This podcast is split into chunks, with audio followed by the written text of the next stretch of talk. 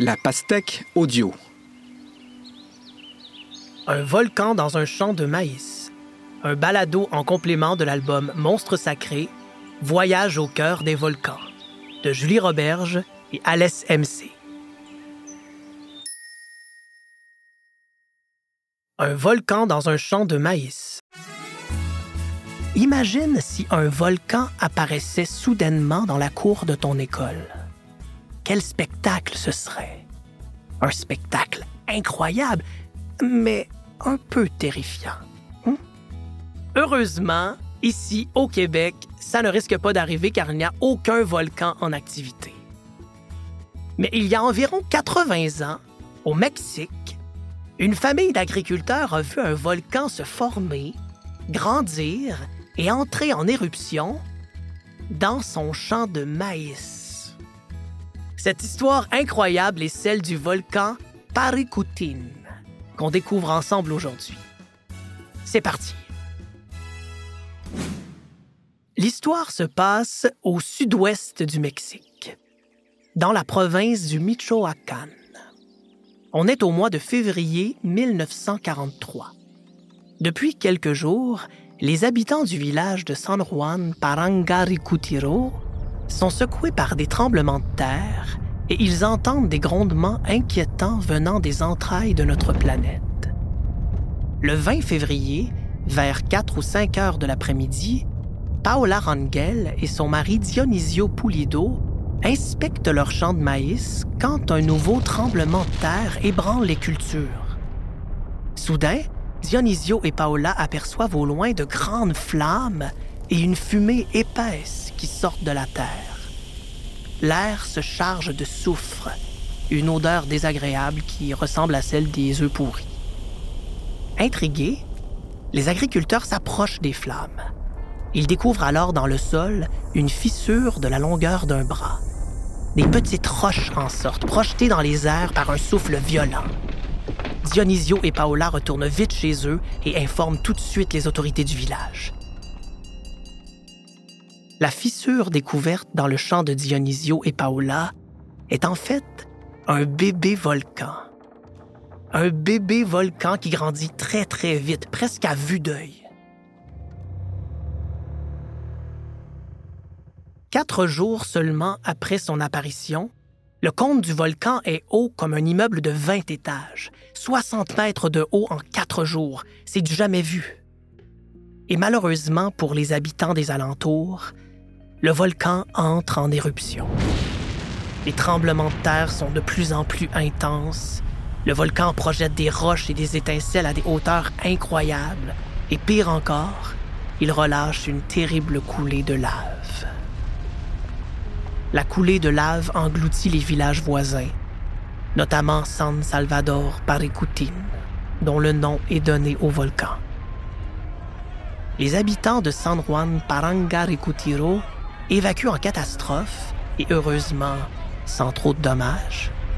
Ils s'installent à distance et fondent un nouveau village appelé Nuevo San Juan ou le Nouveau San Juan.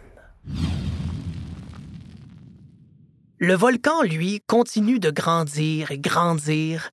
Une semaine après son éruption, il a doublé de hauteur et mesure maintenant 130 mètres de haut.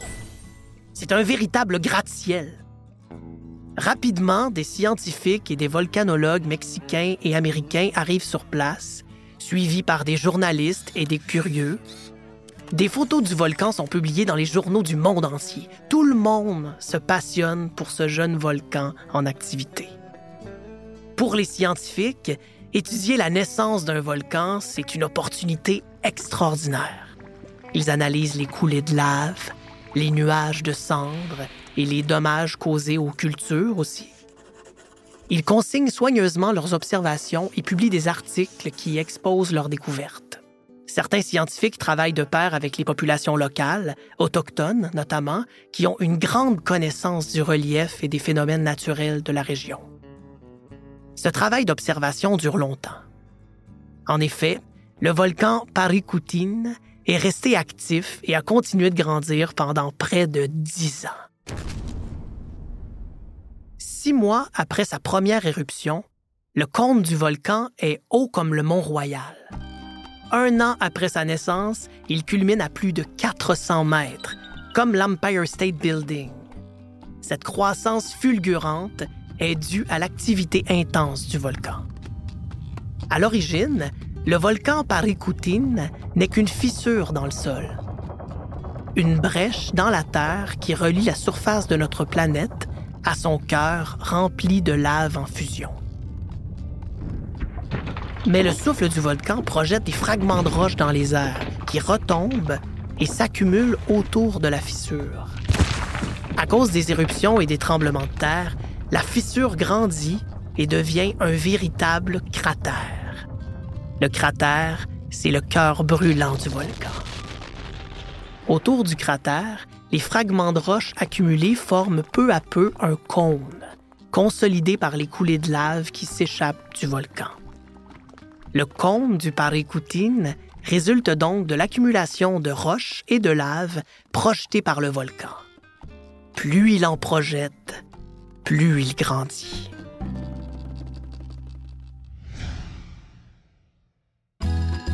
Le volcan Parikutine s'est finalement endormi en 1952. Aujourd'hui, il est toujours en sommeil, étroitement surveillé par les volcanologues. Le Parikutine est considéré comme l'une des merveilles de la nature. C'est un lieu touristique important dans l'ouest du Mexique, apprécié des randonneurs, des curieux et bien sûr des amateurs de science. Son éruption, il y a près de 80 ans, a pris les habitants de San Juan par surprise. Il ne reste maintenant de leur village qu'une église à moitié enfouie sous un immense champ de lave solidifiée. Mais les plus surpris ont sans doute été les agriculteurs Dionisio et Paola, qui ne s'attendaient pas à découvrir un volcan au milieu de leur champ de maïs. Un volcan dans un champ de maïs. Ça fait une drôle d'histoire à raconter à tes amis, pas vrai?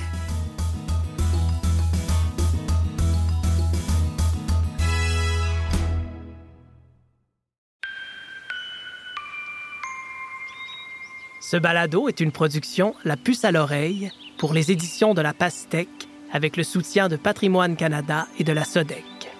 Avec la voix de Yannick Chapdelaine, un texte de Lucie Laumonier et une réalisation sonore des studios Bakery.